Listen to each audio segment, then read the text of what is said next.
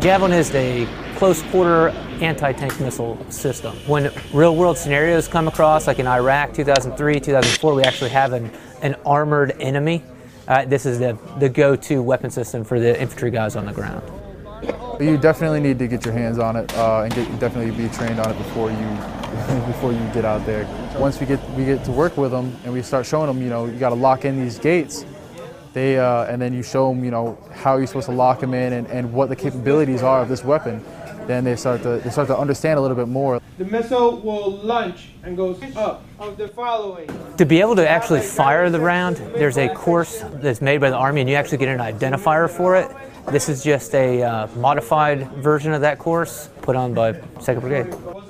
We have to be able to destroy and defeat those type of threats in the battlefield, and that's why it's so important to have the capabilities of a weapon so lethal as the Javelin. The training was phenomenal, honestly. Um, learned a lot. Wow, it, it's breathtaking. I mean, you do it on the virtual trainer, but it's nothing like actually seeing that thing fly through the air and then, you know, ultimately meet some target out there on the range.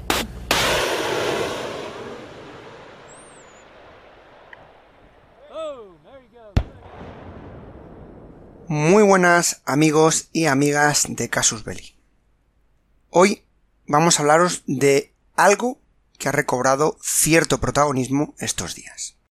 Vamos a hablar de un arma que se hizo famosa en Irak y que ahora recientemente está deslumbrando en Ucrania. Y es que cada conflicto, cada batalla, cada guerra, a lo largo de la historia, ha sacado un arma que destacarse, fuese una ametralladora, un avión, un misil o un submarino.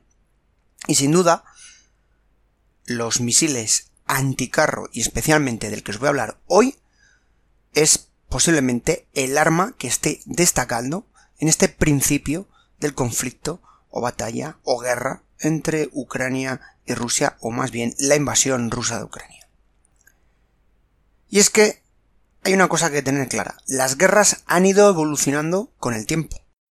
Desde esas cargas a caballo a los ataques eh, directamente con blindados. Y esto supone a la vez que los ejércitos tengan que ir adoptando y desarrollando nuevas formas o sistemas de armas para poder contrarrestar a esas armas que surgen. E incluso para poder superarlas dentro del campo de batalla.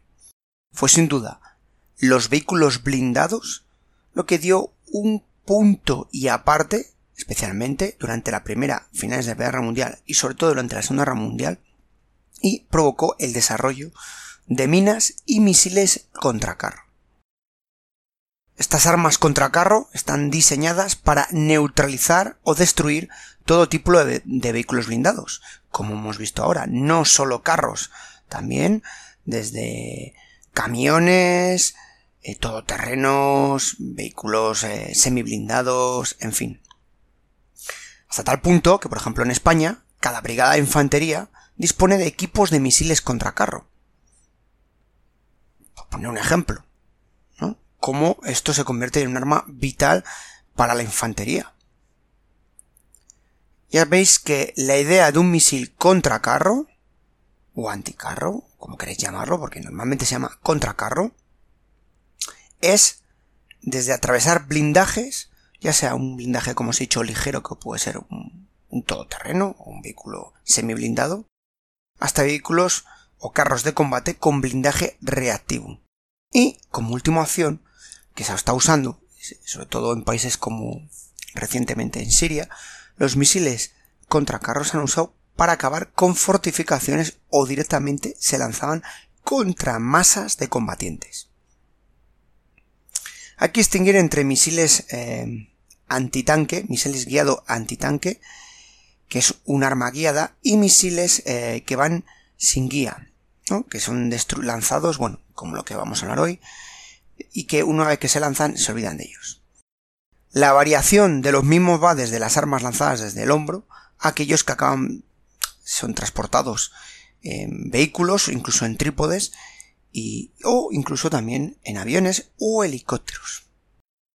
La verdad es que eh, la necesidad de armas portátiles pequeñas pero con ojivas más grandes es lo que ha dado una gran fuerza a las unidades de infantería frente a los tanques ligeros y medianos a grandes distancias.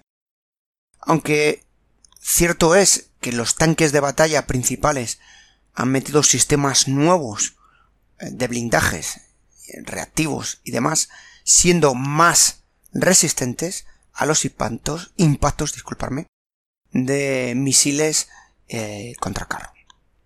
Pero esto varía y evoluciona. Bueno, diréis, nos estás contando una historia muy interesante, pero no vamos a, al fondo de la cuestión. No vamos a hablar eh, mucho más. Os voy a dar dos pinceladas de la historia de los misiles contra carro. Y ya vamos a entrar directamente a hablar de los Javelin, esos dientes ucranianos que están mordiendo el blindaje de los rusos. Como siempre eh, ha ocurrido, estos misiles contra carro o antitanque surgen durante la Segunda Guerra Mundial. Era un misil guiado por cable eh, que evolucionó del misil Rushal X4 que surgió en los últimos años de la Segunda Guerra Mundial y obviamente este fue de origen alemán, como muchos de los grandes conceptos de la Segunda Guerra Mundial de finales que no llegaron a realizarse. Se cree que nunca llegó a usarse en combate y bueno, el problema que tenía principalmente era el sistema de guía. Aunque ya os digo que se produjeron algunos y fue la primera base para ah, desarrollar misiles eh, aire-aire o misiles, por así decirlo, eh, anticarro. Sería principalmente durante la Guerra Fría donde empezaron a desarrollarse misiles eh, anticarro con mayor profundidad. Los primeros tenían que usar, para que os hagáis una especie de joystick o un dispositivo similar para dirigir el misil hacia el objetivo. ¿Qué problema tenía? Y es pues que el operador del misil debía mantener el retículo del visor en el objetivo y luego dirigir el misil hacia el retículo, es decir, a la línea de visión. Esto supone que teníamos que tener a un soldado muy bien entrenado, que hubiera hecho muchísimas horas en un simulador de combate, que tuviese la suficiente sangre fría o capacidad para usar este arma desde un punto estático y que tuviese la posibilidad de mantener el objetivo durante el tiempo de vuelo del misil. Claro, esto hacía que el operador fuese vulnerable mientras guiaba el misil. El primer sistema que entra en funcionamiento fue el francés, el NOR SS-10, a principios de la década de 1950 y entró en servicio exactamente en el ejército francés en 1955, diez años después de finalizar la Segunda Guerra Mundial, siendo el primer misil antitanque utilizado por el ejército estadounidense y las fuerzas israelíes. Otro de los misiles eh, primeros en desarrollarse fue el misil Malkara, que viene de una palabra de origen aborigen australiana y desarrollado por los australianos conjuntamente con los británicos entre 1951 y 1954, estando en servicio desde el año 1958, hasta que fue reemplazado por el misil Vicker Vigilant. La idea es eh, ser un misil bastante ligero para poder ser usado por las fuerzas aerotransportadas, con capacidad para derribar cualquier tanque que estuviese en servicio en aquel momento.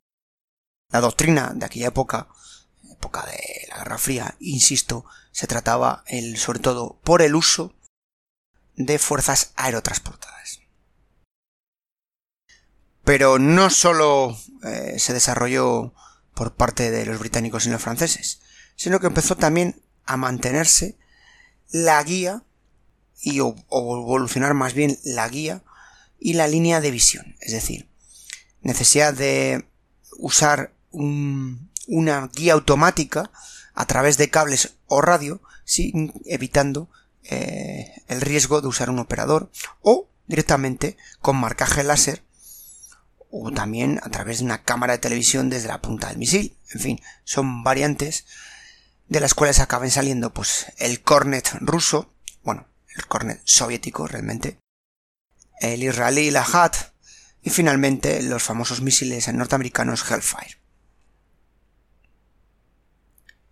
Posteriormente, ya a finales de la segunda de la iba a decir segunda guerra mundial, de la Guerra Fría, ya saldrían los misiles de disparar y olvidar, estos misiles de tercera generación, que se basan en un buscador de imágenes electroscópicas. Y aquí tenemos, por ejemplo, los PAR 3 alemanes o el Spike israelí.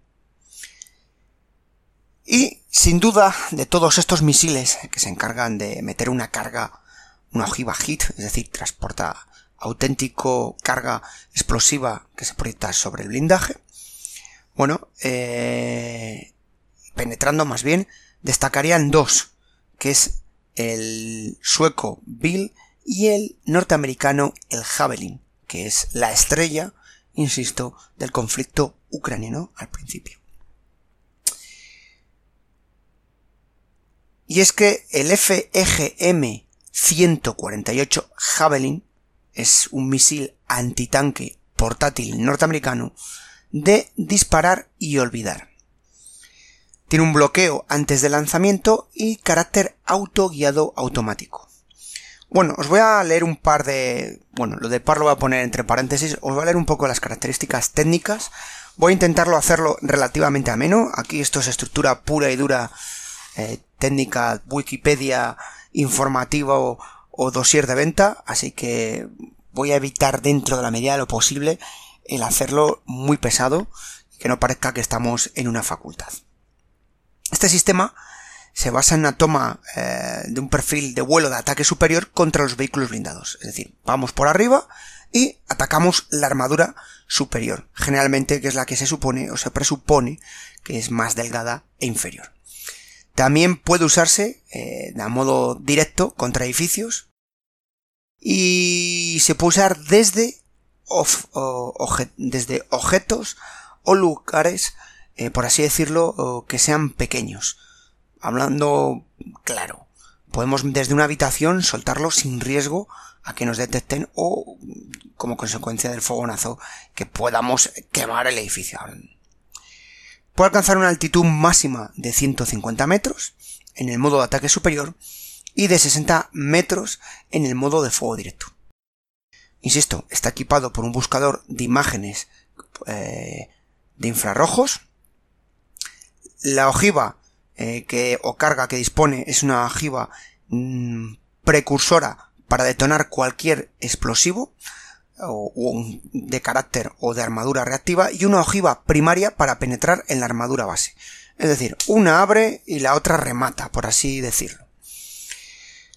El misil es lanzado para que alcance una distancia segura del operador hasta que se encienden los motores principales del cohete esto, insisto, es una ventaja para que evitar identificar al lanzador y también evita eh, que como consecuencia del lanzamiento la gente que esté alrededor o insisto si está en un edificio suponga un riesgo. Esto supone también una ventaja para operadores y sobre todo por ejemplo como se está viendo en lucha urbana o en sitios eh, donde se puedan realizar emboscadas porque disparas olvidas y rápidamente cambias de posición en cuanto lanzas el misil para prepararte a disparar o localizar otro objetivo mientras todavía el primer misil está en el aire. Normalmente el equipo eh, que componen eh, estos misiles está formado por dos personas, uno que sería un artillero y portador de municiones, que aunque disparase con una sola persona, eh, es recomendable el uso de este segundo portador de, de munición. El artillero apunta y dispara misil y el portador de munición, mientras busca posibles objetivos, observa amenazas, como vehículos y tropas enemigas, se asegura de que los objetivos eh, estén libres eh, y fácilmente localizables.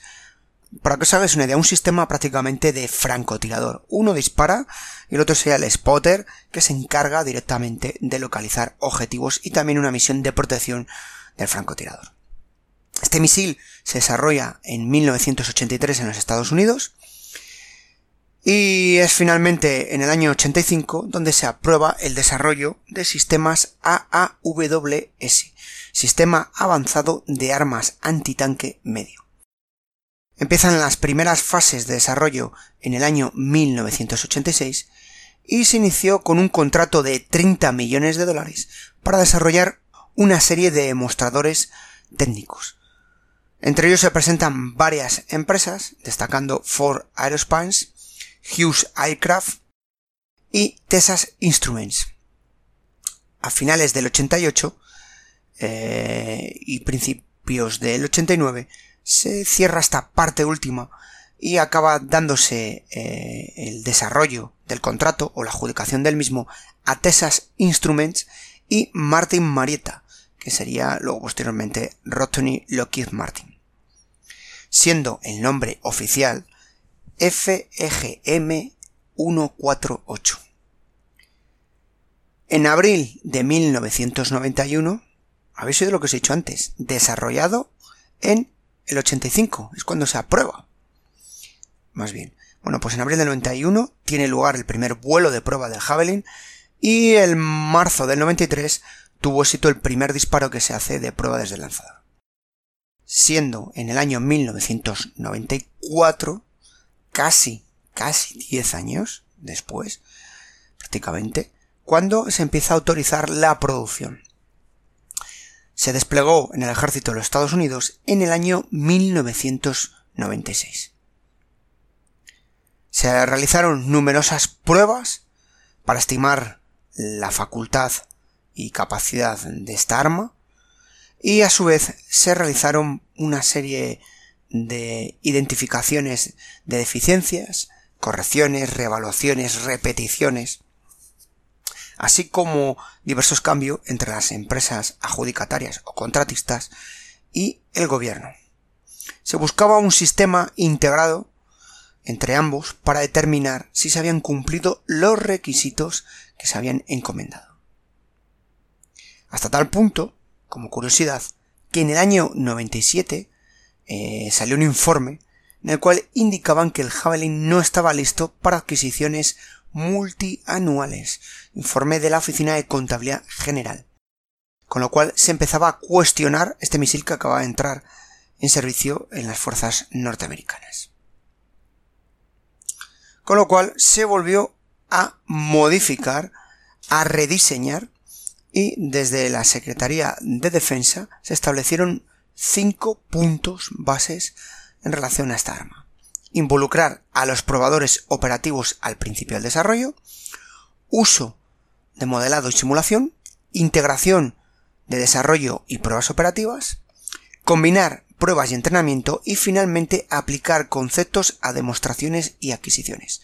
Esto suena todo muy técnico y es que el Javelin entró en una fase tardía de desarrollo que a la vez supuso una ventaja y es que los nuevos cambios que estaban entrando en vigor empezaron a afectarle al principio del nacimiento, lo cual fue una ventaja, indico, para que se desarrollase en condiciones.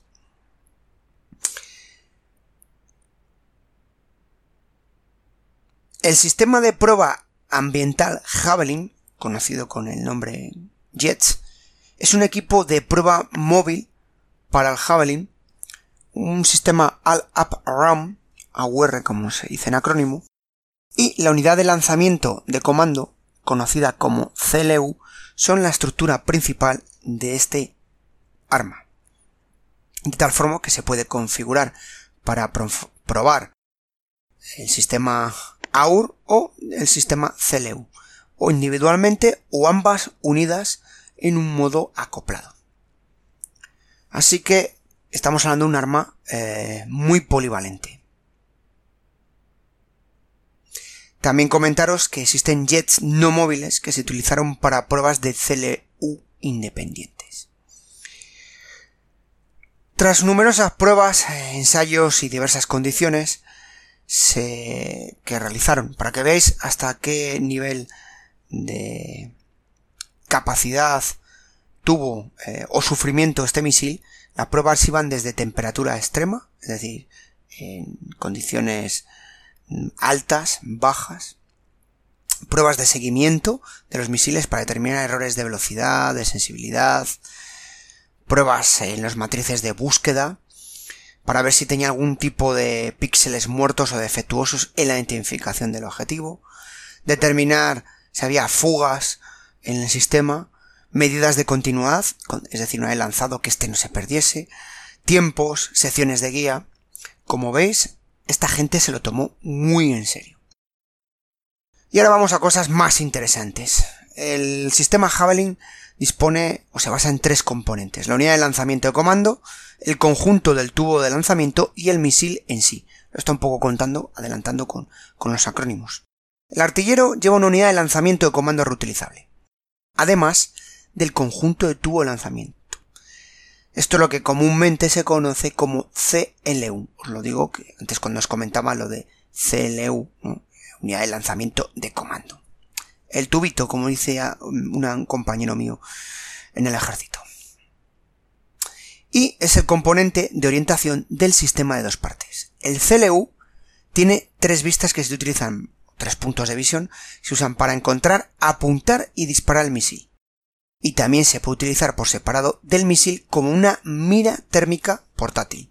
Es decir, estamos, muchas veces hay equipos eh, de Javelin que están adscritos y simplemente se les usa para mm, una posición con el térmico para detectar posibles enemigos. Ya no necesitamos una infantería que permanezca en contacto constante con los vehículos de transporte y con tanques eh, que tienen miras térmicas que les hagan de ojos. Esta gente es independiente. Y aquí tenemos unidades más flexibles y capaces de detectar cualquier tipo de amenaza. Además, eh, a partir del año 2006 se desarrolló una actualización de la CLU que permite la transmisión de imágenes de, eh, de destino y GPS con datos de ubicación al resto de unidades. Estamos hablando de una unidad totalmente independiente del resto de infantería. Con lo cual esto no os voy a decir nada, pero es oro puro y por supuesto para unidades de operaciones especiales o equipos más pequeños es un auténtico lujo disponer de ellos. La primera, el sistema de visión que tiene es una mira de aumento de 4 y se utiliza principalmente eh, al, eh, en visión eh, más clara para escanear y enfocar. Y cuando hay dudas al respecto se tira de esta visor térmico para determinar eh, la capacidad del vehículo u objetivo que se busca. O incluso como os decía que a veces se ha usado sobre todo para destruir eh, instalaciones o edificios el térmico te permitía detectar el número de objetivos que estaban en esas instalaciones el segundo sistema de visión es una visión nocturna, también de cuatro aumentos, y este principalmente se basa para detectar la capacidad infrarroja y encontrar eh, tanto tropas como vehículos que estén demasiado bien ocultos para detectarlos.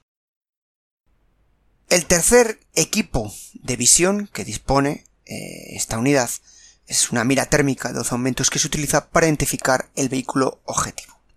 Una vez que se elige el área objetivo, el artillero presiona uno de los gatillos, uno de los dos gatillos, perdonad, y se cambia automáticamente a la cuarta vista, que es una Fot, una vista térmica de 9 aumentos. Para que os hagáis una idea, estamos hablando de un sistema de zoom automático como usan la mayoría de las cámaras modernas. Una vez que aprieto el objetivo, ¡pum! Esto se amplía. El problema es que a veces este sistema de aumentos tarda en escanear una área amplia y esto ha provocado que muchas veces mm, se tarde o se evite en usarlo si no se tiene claro el objetivo. Si el artillero se siente incómodo disparando el misil, todavía puede volver a las otras miras que dispone para disparar el misil. Cuando el artillero tiene claro el objetivo, establece eh, un bloqueo mediante el segundo gatillo y se lanza el misil tras unos seguros, unos segundos de demora. La ojiva del tándem del misil, os lo he dicho un poco antes al principio, es de tipo HIT Y está, está formada principalmente, ya os decía al principio, de un sistema eh, de metal eh, que se basa o con una serie de revestimientos metálicos en forma de trompeta, de tal forma que se busca una corriente de partículas de alta velocidad que pueda penetrar en los blindajes enemigos. Javelin es perfecto para contrarrestar armaduras reactivas explosivas como las que usan los tanques eh, rusos ucranianos o aquellos tanques principalmente exsoviéticos. Eh, la primera explosión eh, no daña el blindaje principal del vehículo, sino que hace que los paneles de acero que dispone la carga vuelen a través de ese camino estrecho de flujo de partículas, descargando esa capacidad hit. Y tras cortar el blindaje eh, principal, la segunda ojiva suelta su carga mortal, eh, provocando que esa pequeña agujero que ha hecho en el, en el blindaje entre con esa primera ojiva y esa segunda reviente el vehículo. Cuando el misil alcanza un punto clave de aceleración, el sistema de armado e incendio del, arma, ESAF es un acrónimo, eh, inicia una segunda señal de armado para disparar el motor de vuelo. Después de otra verificación de las condiciones de misiles que se hace a través de la SAF, se inicia el armado final para permitir la detonación de las ojivas al impactar el objetivo. Como veis, las medidas de seguridad que tiene este misil son tremendas, lo cual garantiza asegurar eh, que eh, sea un objetivo eficaz y evitar errores. Lo curioso es que la mayoría de los objetivos que se iniciaron o se encontraron en sus inicios de este misil fueron tripulaciones y equipos de armas, simplemente transportes de blindados, así como edificios y vehículos también al estilo de camiones. Esto provocó eh, que se reconociese la valentía o validez de esta arma, ¿no? ese carácter multipropósito. Se empezó a remodelar y actualizar eh, el modelo Javelin hasta el modelo Javelin F, que es el que está actualmente, que es un diseño mejorado del misil, con un sistema CLU más ligero, un rastreador con objetivos también mejorado, y muchísimo más liviano, que este es el principal problema que tenía el Javelin. Tengo muchos más datos aquí, insisto, podéis mirarlos en la Wikipedia o en cualquier sitio que se puede localizar sobre la matriz del plano focal, cómo funciona el, buscador, el rastreador, la refrigeración, cómo es el sistema de estabilización. Este sí que lo puedo contar porque es muy curioso. Tiene que, es un sistema que tiene que hacer frente a aceleraciones rápidas, esto valorar movimientos hacia arriba, hacia abajo, laterales. Eh, tiene un sistema estilo Cardan, con acelerómetros, giroscópicos y motores para impulsar todo cambio en la posición de la plataforma. Traducido, es un piloto automático donde el cual los giroscopios envían a la electrónica de guía que impulsa los datos para que un motor de torsión conectado a la plataforma del buscador determine cómo alinearse en relación al objetivo. Bueno, insisto, hay mucha más información. Quiero huir un poco de un podcast muy técnico y muy aburrido. Simplemente por contaros, es básico el entrenamiento con esta arma.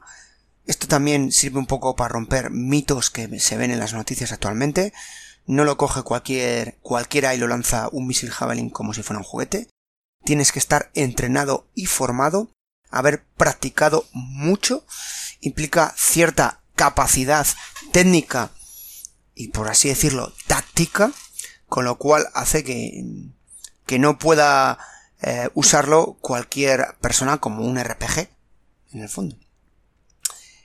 Las ventajas que tiene, pues si lo comparamos con los anteriores misiles norteamericanos como es el TOW que requería un trípode y un estuche protector, pala térmica, un tubo lanzamiento enorme y largo, el Javelin es muchísimo más liviano que otros misiles, tiene un alcance de hasta 4.750 metros, lo cual es una gran ventaja para mantener las distancias. y los sistemas térmicos del Javelin le permiten usar ese sistema de disparar y olvidar, dando la capacidad de escapar al tirador o al equipo de Javelin. Y por supuesto, esa ojiva que le permite entrar en blindajes reactivos y tener una capacidad mayor de destrucción o sobre cualquier blindado. También, lo que os decía, eh, una vez que lo lanzas, eh, se puede lanzar desde un edificio y no implica que los que estén dentro de la sala eh, tengan problemas mm, como consecuencia del lanzamiento del misil. Porque sale, sale con una pequeña carga ya cuando detecta amplía. Desventajas.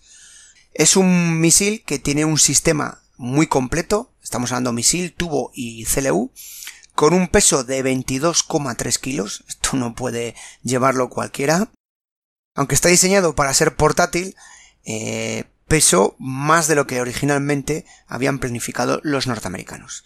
Y luego otro defecto que tiene es su dependencia del visor térmico para adquirir objetivos. Y a veces ya sabéis que las térmicas no siempre funcionan.